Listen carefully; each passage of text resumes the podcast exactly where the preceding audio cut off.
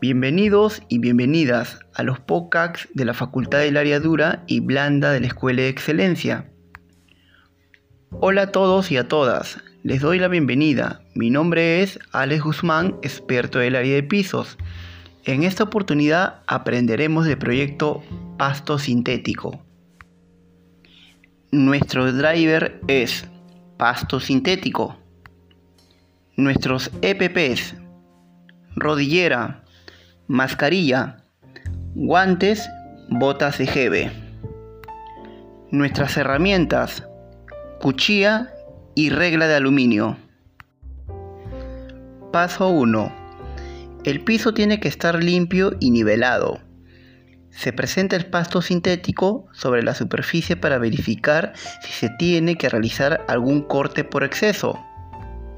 Paso 2 echar sobre el piso el Terocal Record 56, especialmente para los pisos pulidos.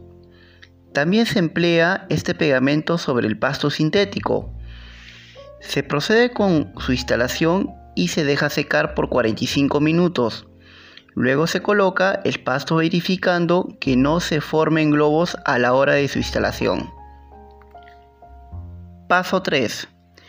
La unión de los pastos sintéticos contiguos requiere de un traslape de 5 centímetros, por lo que luego se procede a realizar un corte sobre el pasto sintético, que está en la parte superior y así nos aseguramos un encaje perfecto.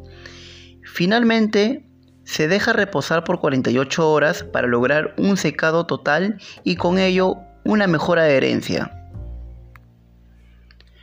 Para finalizar este episodio, ¿qué recomendaciones tenemos para este proyecto?